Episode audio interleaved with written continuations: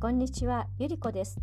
今回は夢の旧作作、金眼芸者と迷宮事件の4回目になります。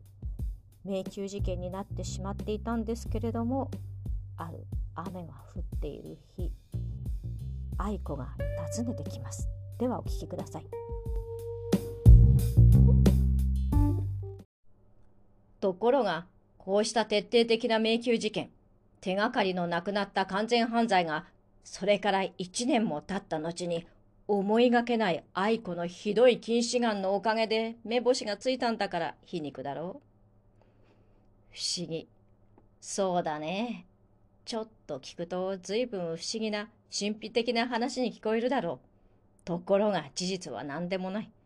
何とも言えない人情に絡んだ哀れな話なんだ。ちょうどそれから丸一年経った明治42年のやはり4月の中頃のことだった。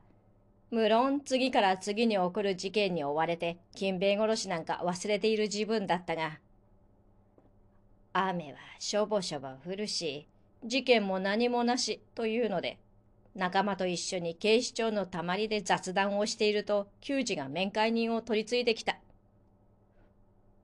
築地の友口愛子。大至急お目にかかりたい。と言って、小さな名刺を一枚渡した。途端にドキンとしたね。一年前の苦心をずらりと思い出しながら慌てて立ち上がったよ。こんな場合に、こんな調子でひょっこり面会を求めに来る事件の中の女は、十中八九、何かしら重大な手がかりを持ってくるものなんだ。仲間に冷やかされながら、例の面会室に来てみると、疑いもない愛子が、ちゃんと丸曲げに言ったやぼったい奥様風で椅子に腰をかけている。よほど心配なことがあると見えて、顔色が真っ青にやつれている。おまけに妙におどおどした目つきで、こっちを見る表情に、昔のような人懐っこい愛くるしさが跡形もないようだ。閉めたと思いながら、何食わぬ顔で話を聞いてみると、愛子は金兵衛に死に別れてから、芸者を辞めて、義理のおふくろと一緒にタバコ屋専門でやってみた。すると近所の会社員や工場の職人たちが盛んに買いに来てくれるので結構やっていけることが分かった。しかし一方におふくろが芝居と新人と寝酒の道楽を始めて死んだ金兵衛の伝でぐんぐんへそくりをかそり取る上に良い縁談をみんな断ってしまうので愛子は朝から晩まで店の稼ぎと所帯の苦労に追われてその頃はすっかりやつれてしまった。というような話でつまり愛子は生まれてから死ぬまで絞り取られるようにできていた女なんだね。それから愛子はおずおずと一通の手紙を出して、これを読んでくれと言うんだ。俺は何かの脅迫状じゃないかと思って半分失望しいし、その手紙を開いてみたら大違いだった。便箋3枚に製図用の紫インキできれいに細かくベタ一面に書いてあるんだ。参考品の中に保存してあるがね。見せてやろうか。うん。こっちへ来てみたまえ。この手紙だ。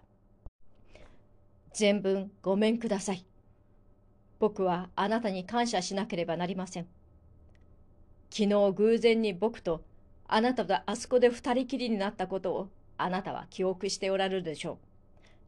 あの時、あなたの横に腰をかけていたのは、警視庁の思想班係の刑事だったのです。そう気づいた時に僕はもう絶対絶命の立場にいることを知りました。あなたの前のご主人のことを根掘り葉掘り聞いた僕の顔をあなたは記憶しておられるはずでしたから。そればかりでなく僕はあなたが苦労にやつれておられる姿を見てしみじみと自分の罪を思い知りました。すぐにも名乗ろうかと思いながら躊躇しておりましたが、その時にあなたは以前の通りの愛情のこもった目でじーっと僕を見られただけで、そのまんま知らん顔をしておられました。あなたが僕にどうかして無事に逃げてくれと言っておられる無言の気持ちがよくわかりました。はあ、あの時の気持ち、僕の感謝の気持ちをどうしたらあなたにお伝えできましょう。あなたの前のご主人金兵衛は悪魔だったのです。あなたのそうした涙ぐましい純潔な心ばかりでなく、あなたの正常な肉体、血液までも絞り尽くそうとしている悪魔だったのです。ですから僕はあの悪魔を凝らしてあなたを救い出し、同時に僕の外国行きの旅費を作ろうと決心してしまったのです。それから1ヶ月ばかりの間、金兵衛をつけ回して、とうとう完全なチャンスをつかんだんです。しかし外遊はしませんでした。金兵衛から奪ったお金は皆、党の運動資金に使ってしまいました。僕はあなたの思想から見れば、どんなに呪われても足りない人間です。あなたのご主人の旧敵です。社会の公敵です。あなたの不運の原因を作った人間です。それをあなたは知らん顔をして見逃してくださったのです。はあ、あなたはあのたった一夜の純情を一年後の今日までも僕に対して注いでくださったのです。僕を愛していてくださったのです。僕は生まれて初めてあなたによって人間の純情の尊さを知ったのです。唯物主義一点張りの血も涙もない生涯を送ろうと思っていた僕の信念があなたのおかげで根底からぐらつき始めたのです。僕は気違いになりそうです。僕はもう二度とあなたにお目にかからないところへ逃げていきます。裏切り者にならないために、あなたの純真な切ない愛情をたった一つ抱いて、満行の感謝を捧げて死んでいきたいために。僕は裏切り者となって、あなたと結婚して、あなたを得体のわからない不幸な運命に陥れるに忍びません。どうぞ、幸福に、幸福に暮らしてください。寂しい社会主義者より、友口愛子様。この手紙はすぐに焼いてください。あなたのご親切に信頼します。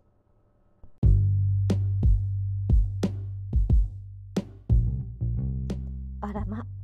焼いてもらうつもりの手紙を刑事が読んじゃうなんてでは失礼します。